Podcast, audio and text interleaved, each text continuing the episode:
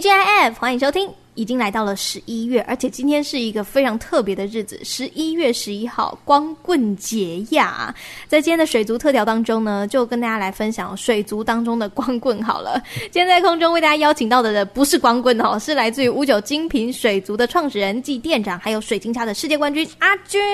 Hello，大家好。几年前我也是光棍，几年前，好啦好啦，那我们今天就不聊你那个几年前光棍的事情，我们来聊光棍的水族好了。好，你今天想要带来的是哪一种类型的光棍呢？那我们就聊聊我们的水晶虾好了。好的公虾的一生，好，公虾的一生、虾子从出生的时候性别其实就已经决定了，它不像有些生物它长大会变性，嗯，所以我们生出来当我们的水晶虾培育到一定的 size，大概大概一点四公分左右，它已经会具备繁衍能力的时候，我们就会开始把它做公母分开来养的这个动作。就由第二性征出现的时候，对，就是当它已经有、有繁衍能力的时候，我们就要先把它挑出来做选育了。嗯哼哼，嗯，因为这这是我们在培养水晶虾下一代的时候最重要的环节。哎、如果没有把它分开的话，是不是很快他们又会就是又生出下一代？对，但而是且那个你下一会代不知就道爸妈是，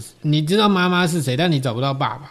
哦，对，就会有就会有你会有那个基因不知道到底是谁的问题。嗯，不太能对控制那个基因，就是连颜色上面，你颜色或许可以控制，因为你嗯小朋友、小虾的时候，你整缸放在一起，你可以先决定颜色。哦，但是你没有办法确定，像有些虾子的体型其实没这么优秀，哦，那万一它去配到的话，它会影响到我们虾子的下一代。没错没错，嗯，所以我们在当虾子的性征开始出现的时候，我们就赶快把它分开来了。好，所以分成就是小公虾跟小母虾，对，嗯，那通常就是把公小公虾先挑出来，小母虾先留在原缸。哦，对，让让小母虾可以在原本的缸子里面长大。就熟悉的环境对比较好收对孕什么的，那那公虾的话，我们就会挑出来，在独立养到大概一点六、一点八公分的时候来看它的表现到底是怎么样。哦哦，要开始筛对选对了。对，这时候就是要开始帮虾子挑老老公的时候了。哦，嗯，这这是一个很重要的环节，因嗯为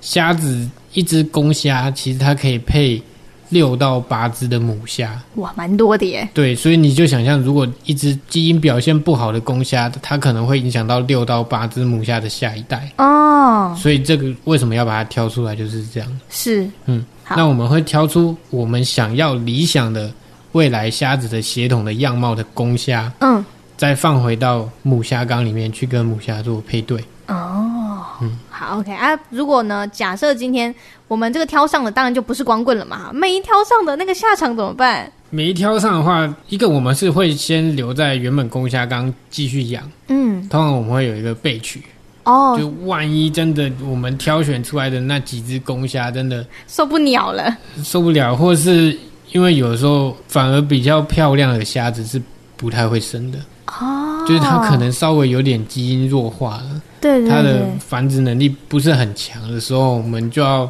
有备选的。嗯哼哼，那我们就会选可能勉强还不错的，对，嗯哼那让他们去。第二名，对，那如果真的表现很不好，像有些比例不行啊，或者是整个身体健康就不行的、嗯那一种的功效，我们可能就会放到我们的水草造景缸里面，让它去做退休，就这样单哈，身公直寓接退休吗？对啊，因为那个如果它繁殖出来的下一代，可能也会健康状况也没这么好。哦，而对且啊。像那种虾子的体力比较差，你让它去配对繁衍下一代，反而它的寿命会变短。哦，对，对，那就我们就让它度过开心的人 人生下半生。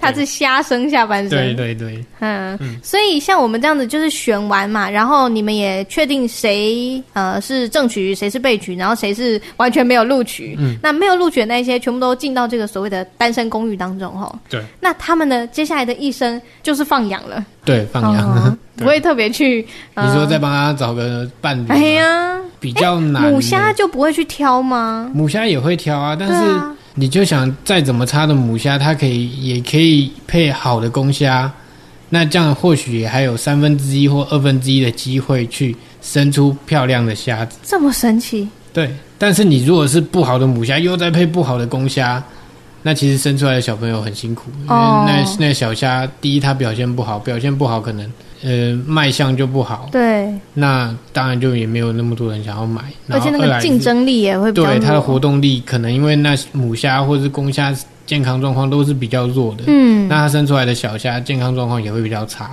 哦，那育成率就很差。对 OK，，那那我们就尽量避免去生出那么辛苦的小虾。是因为你们照顾上面也会很辛苦我嘛？们照顾是不会辛苦啊，啊只是它自己就可能生出来就夭折，那其实它很可怜啊。哦，对对你这是处于人道的立场。对对对对对，嗯哼，好对，所以不管是公虾还是母虾，就是如果假设真的都没有被选上的话，你们就是直接放到那个水井缸里面。当然，对那个公的还是跟公的，母的还是跟母的，也没有，那就会公母就会猪混养。对，那但混养那就你不变成怕自就由恋爱了。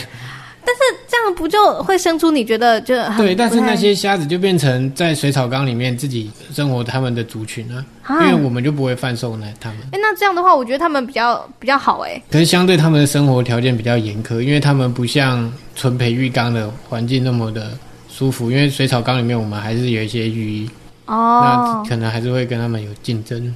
哦，原来如此，但就是自由自在啊，不啦，对？算是也是也是都是过得很爽啊。 对呀、 对啊，也是过其得实很进爽。到单身公寓也没什么不好啊。对，是不会说就这样子这这辈子就再见 了，但是就是不会像种虾这样子这么责任重大。是是是，对没错没错。我觉得好像很多的饲养业都是这样子啦，就不一定只有水族。对，但是我们也不会就是说，呃，因为它没用就把它扑杀，是不会这样的，哦因为它那毕就竟好它都还是有观赏价值。对啊，我而且想每说个他们生其命实也都都蛮可爱的都很。重要对啊，嗯哼，然后这个时候就要讲你的那个名言吼，就是每一个生命都会找到那个人生的对出口。啊， 对啊，生命其实真的会找到出口。有的时候我们觉得淘汰的虾丢到水草缸里面，有的时候它突然爬出来还会变漂亮。对啊，那对你们会把它就再请回来吗不会因？为就不会因为它在那边，它既然它可以在那边变漂亮，但就让它在这边。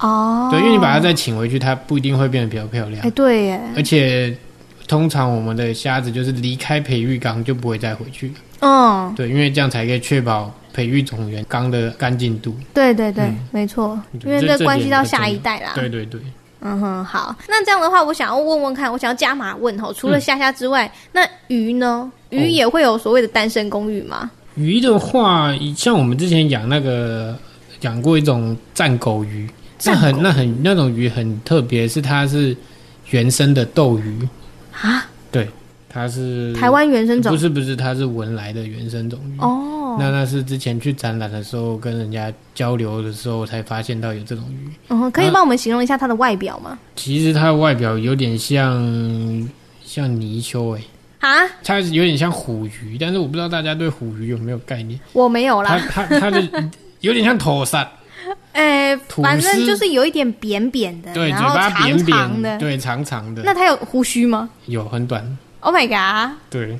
那这然后样丑丑的耶，也不会，其实那我们养的那个战狗鱼叫红战狗，它身上是鲜红色的，像一根辣椒一样在水里。整只吗？对，公鱼整只红红的。哇哦，然后母鱼的话，整只是棕色的。母鱼没有那么大的观赏价值，但是公鱼的话，整只是红色的，很漂亮。那然它后它叫战狗鱼是它会跟人家 PK 是对吗？，它连公母鱼都会打架，它是,、啊它是会夫妻吵架的那种鱼。就很凶的鱼就对，可是那种鱼很有责任感，就是当鱼在生蛋的时候，它是公鱼负责孵蛋，公哦鱼要把卵含在嘴巴里面，而且它要含差不多将近一个月。哇，它含着的时候是不能吃东西的哦、不会饿吗？所以我很佩服那个 鱼啊。我们人都很难忍二十天不吃东西，可是那那一个个鱼，月，那鱼几乎为了繁衍下一代可以撑这么久。这个生命就会找到它的出口，对，而且那是公鱼在孵哦，母鱼母鱼没有管它就，下完蛋之后就游走了。基本上是这样。但是你人靠过去的话，它它们是还是会靠过来警戒心。哦然后，但是公鱼会发觉它嘴巴里面还有卵的时有候，蛋的时候，它就会警戒说它不要去吞噬掉。啊我觉得这鱼其实很聪明。对，就就含着蛋，然后赶快远离这样。对，他就好像很想吃，但是又 又又没办法吃，然后他就会哎，这样我觉得在它旁有边点踌痛躇苦，。踌躇。 对，但是我觉太得有这趣这个鱼是蛮蛮有趣的。好，OK，嗯所以我们今天就叫口孵型的鱼，口孵型用嘴巴孵卵叫口孵。哦，OK，所以以我们在这个五九精品水族的水族箱里面，我们可能会看到的就是这两种嘛，吼。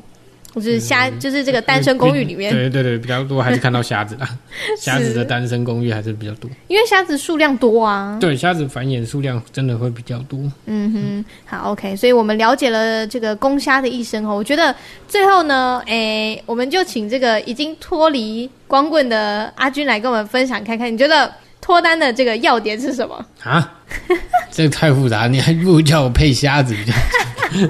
好啦好啦，那我们就 今天在空中，非常感谢来自于五九精品水族的创始人跟店长阿军大大的分享，谢谢您。谢谢大家，祝大家早日脱单，没错，我们下个月见，拜拜。